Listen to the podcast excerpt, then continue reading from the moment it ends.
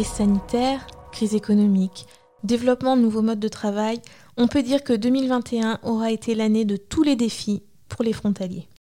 Dans ce podcast du Crédit Agricole des Savoies, nous avons confronté les points de vue de trois experts. Ils nous apportent leur perspective sur cette situation inédite. Sylvain Weber est économiste, professeur à la Haute École de gestion de Genève. Édouard Santé est chargé d'études économiques au Crédit Agricole des Savoies. Ils nous apportent tous deux des éléments d'analyse sur la situation actuelle des frontaliers, leurs points forts et aussi ce qui les attend dans les mois à venir. Véronique Lobé est directrice de la région du bassin genevois pour le Crédit Agricole des Savoies. Son point de vue est ancré dans le quotidien des frontaliers. Elle nous explique ce que le Crédit Agricole des Savoies peut faire pour les frontaliers dans leur quotidien et pour mettre en place leurs projets personnels. Dans cette interview croisée, leurs trois points de vue permettent de dessiner les contours d'une année particulièrement charnière. Bonjour Édouard Santé. Bonjour. Bonjour Véronique Lobé. Bonjour. Et bonjour à notre invité euh, Sylvain Weber. Bonjour. Alors, première question euh, pour commencer ce podcast. Euh, Monsieur Weber, comment est-ce que vous décririez aujourd'hui le contexte économique actuel, surtout pour les frontaliers? Alors, je dirais que c'est difficile de brosser un portrait vraiment général parce que je crois que la première chose à mentionner, c'est que cette crise, elle a ça de particulier qu'elle impacte vraiment les travailleurs de manière spécifique en fonction de leur secteur, de leur profession, de leur situation dans l'entreprise. Donc c'est un petit peu compliqué de décrire vraiment de manière totalement générale. Maintenant, euh, les travailleurs sont impactés dans la plupart des cas de manière plutôt négative.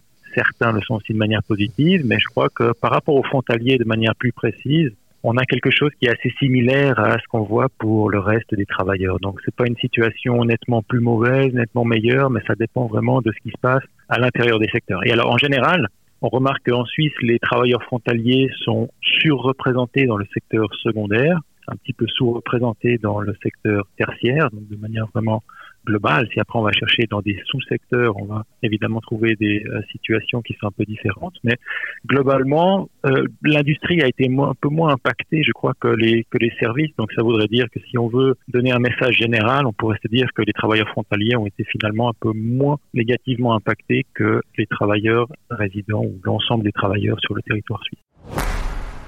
Euh, Monsieur Santé, vous vouliez peut-être ajouter quelque chose euh, sur ce contexte? Oui, peut-être pour compléter euh, ce qu'a ce qu'a dit très justement de Monsieur Weber, nos territoires savoyards sont, particulièrement touchés par la crise qu'on vit depuis maintenant un an et demi, parce que la situation touristique a évidemment été très contrainte.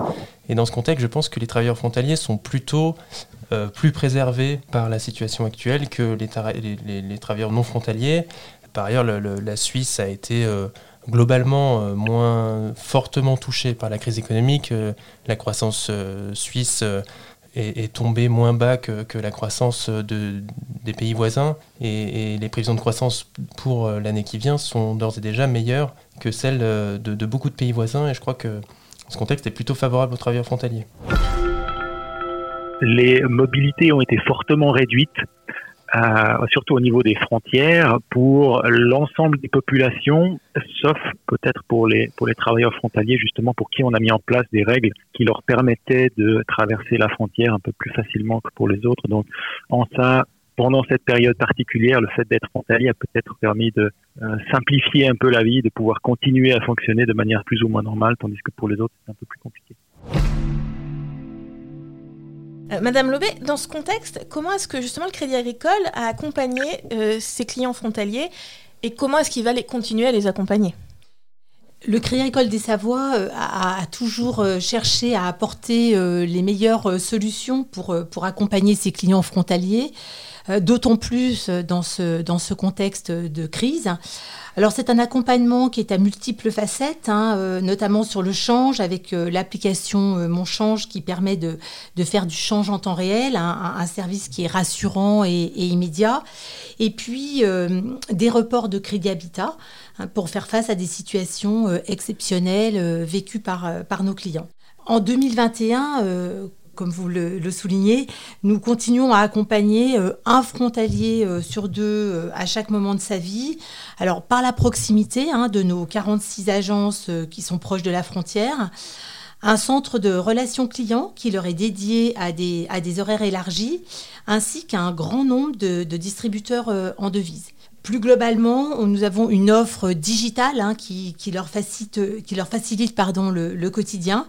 Et puis, bah, les hommes et, les femmes du Crédit Agricole euh, leur apportent expertise et, et réactivité. Monsieur Weber, Monsieur Santé, je me tourne vers vous. Est-ce que la crise, justement, elle a mis en évidence des besoins de main-d'œuvre dans certains secteurs vraiment en particulier où les frontaliers sont devenus, euh, ou étaient déjà peut-être, essentiels? Ça, je dirais, c'est peut-être un, autre élément bénéfique qu'on pourrait ajouter à la liste pour les travailleurs frontaliers, c'est qu'effectivement, cette crise, a permis de mettre en lumière ce besoin de main-d'œuvre frontalier. Alors qu'il paraît évident, si on regarde les chiffres, de manière globale. On a en Suisse à peu près 340 000 frontaliers à l'heure actuelle pour 100 000 chômeurs. Donc on fait des fois la comparaison, on a des fois ce discours un petit peu euh, nocif, on pourrait dire. On essaie de faire des comparaisons entre les deux groupes et on se dit, bah, si on pouvait euh, placer une partie des frontaliers par les chômeurs, on peut baisser le, le chômage. Alors évidemment c'est faux puisqu'on peut pas euh, on sait bien remplacer euh, aussi simplement un, travailleur par un autre, les compétences sont différentes, etc. Mais au niveau purement quantitatif, on s'en rend compte de manière évidente, puisque voilà, 340 000 frontaliers pour seulement 100 000 chômeurs. Donc ça montre que clairement, si on devait se passer des frontaliers aujourd'hui en Suisse, et alors si on prend le ratio dans certains cantons, c'est même encore plus marqué, parce que si on regarde Genève, on a 100, 100 000, pratiquement 100 000 frontaliers pour seulement, entre guillemets, 12 à 13 000 chômeurs. Donc on voit qu'on a un besoin de cette main-d'œuvre et qu'on ne pourrait pas s'en passer. Dans certains secteurs, et c'est là que la crise a mis en lumière euh, ce phénomène-là, c'est que par exemple dans le domaine de la santé, on s'est rendu compte que énormément de travailleurs et de travailleuses frontaliers sont dans les soins à la personne, dans les, dans les soins infirmiers. Et euh, on a bien vu que si on devait s'en passer, on s'en sortirait pas. Donc euh, ici, ça a permis de mettre en lumière ce phénomène et de montrer que finalement, ok, le travailleur frontalier, c'est peut-être un concurrent de plus sur le marché, mais c'est aussi quelqu'un qui est, complémentaire à la main d'œuvre locale et qui permet à euh, toute l'économie de tourner correctement. On, s'est rendu compte qu'il y avait un certain nombre de secteurs qui étaient particulièrement touchés évidemment par par la situation qu'on vit euh, aujourd'hui, et notamment celui de, toute la filière de tourisme d'affaires, les cafés, hôtels, restaurants et tout l'écosystème qui tourne autour de, notamment de l'aéroport de Genève. Euh, et ce dont on s'est rendu compte, c'est que ce secteur a une dynamique qui est, moins de reprise qui est moins, qui est moins positive que dans d'autres secteurs. Et, on sait que c'est un secteur euh, qui est très consommateur en, en travailleurs frontaliers. Euh, je pense que c'est oui, ça fait partie des secteurs qui, qui sont les qui ont qui vivent une reprise euh, des plus lentes. Alors, je me tourne de nouveau vers vous, Madame Lobé, cette fois-ci. Euh, quel conseil, d'un point de vue bancaire, est-ce que vous donneriez aujourd'hui aux frontaliers? J'ai envie de dire que je vais leur donner des, conseils qui sont liés à leur projet de vie, hein, puisque à chaque projet de vie, à chaque situation du quotidien, eh bien, euh, nous leur proposons hein, des, solutions et, des conseils adaptés, puisque chaque personne euh, est, unique. Et, par la réactivité, par, euh, par l'expertise des, conseillers du Crédit Agricole, eh bien, voilà, je peux leur dire que nous sommes à leur, à leur côté pardon, dans la prévention du risque de change, sur des thématiques de fiscalité, de retraite, de santé et bien sûr d'immobilier le, message que je, que je souhaite faire passer, eh bien, c'est que nous sommes euh, à leur écoute, euh, à l'écoute de leurs euh, projets, et que nous saurons leur apporter des réponses aux questions, à, leurs questions, et leur apporter des propositions pour qu'ils puissent réaliser leurs choix en toute autonomie. Donc on peut dire que le Crédit Agricole a un, rôle très important de conseil envers ses clients frontalier notamment, puisque c'est ce qui nous occupe euh, aujourd'hui. Et avec une spécificité pour, euh, pour euh, ces, clients, ces clients frontaliers. Je me tourne de nouveau vers vous, Monsieur Weber. Alors, quels sont en gros les, enjeux que les frontaliers vont devoir garder à l'esprit en 2021 et dans les mois à venir? Alors, on ne sait pas exactement, il y a beaucoup d'incertitudes encore sur comment l'activité va reprendre, à quel rythme est-ce qu'elle va reprendre, est-ce qu'il va encore avoir des licenciements, ça c'est un risque puisqu'on a mis en place des mesures de soutien aux entreprises pour essayer de limiter euh, la casse, si vous me passez l'expression, de limiter les faillites et donc les licenciements. Et donc ça veut dire que ces mesures qui ont été mises en place de réduction de l'horaire de travail, ce qu'on appelle aussi parfois le chômage partiel, va être gentiment euh, retiré. Et donc il va y avoir une phase où de nouveau les entreprises vont devoir fonctionner seules et il se peut qu'on observe à ce moment-là quelques faillites un peu plus nombreuses finalement que celles qu'on a observées pendant toute la période du Covid parce qu'on maintenait ces entreprises. Avec la suppression des euh, RHT, on aura aussi une sorte de transfert des RHT donc vers le chômage et ça, pour le travailleur frontalier, ça pourrait engendrer une baisse de revenus assez conséquente puisque les RHT sont prises en, en charge par le système suisse. Donc on a un remplacement du salaire du travailleur par l'assurance sociale suisse qui est presque complet. Dans les cas qui est vraiment complet, ça dépend des situations mais qui va en tout cas se monter à 70 ou 80% du salaire qui est reçu euh, par l'entreprise.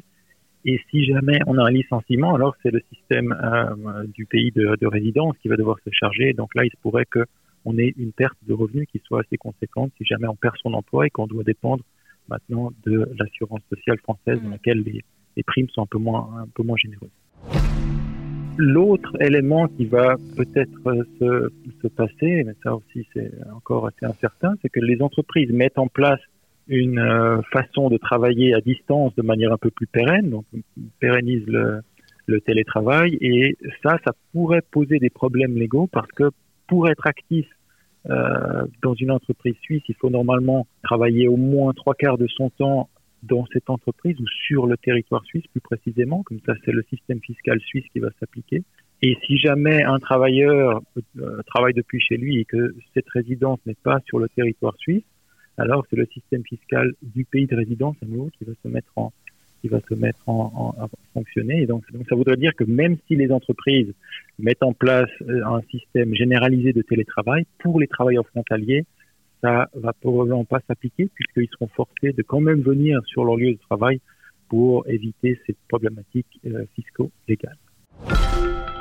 L'activité qui va repartir à des rythmes pas forcément équivalents en Suisse, en France, dans les autres pays, dans l'Union européenne. Donc on pourrait avoir, je pense, des mouvements sur les taux de change avec les banques centrales qui vont intervenir pour soit euh, accélérer la reprise, soit la ralentir si les choses vont trop vite. Donc on peut imaginer que on est, mais ça devrait rester modeste à long terme en tout cas, mais dans, dans le court terme, on pourrait avoir, j'imagine, des petites euh, perturbations sur le taux de change et ça d'un mois à l'autre, c'est que bah, si on se on, on, se garantit pas un taux de change plus ou moins fixe, on risque d'avoir un petit souci au niveau de son revenu si les choses n'évoluent pas dans le bon sens.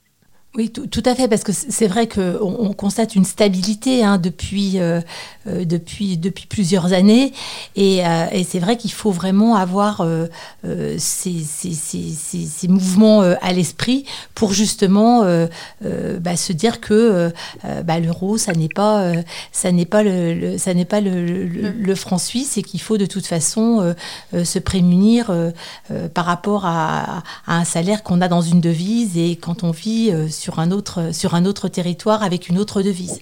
Euh, oui, vous avez tout à fait raison. Merci à tous pour tous ces éléments qui, euh, je pense, pourront aider euh, les frontaliers à s'y retrouver un petit peu dans le contexte qui est très particulier cette année. Je pense qu'on est tous d'accord là-dessus. Merci beaucoup, Monsieur Weber, pour votre intervention et votre expertise.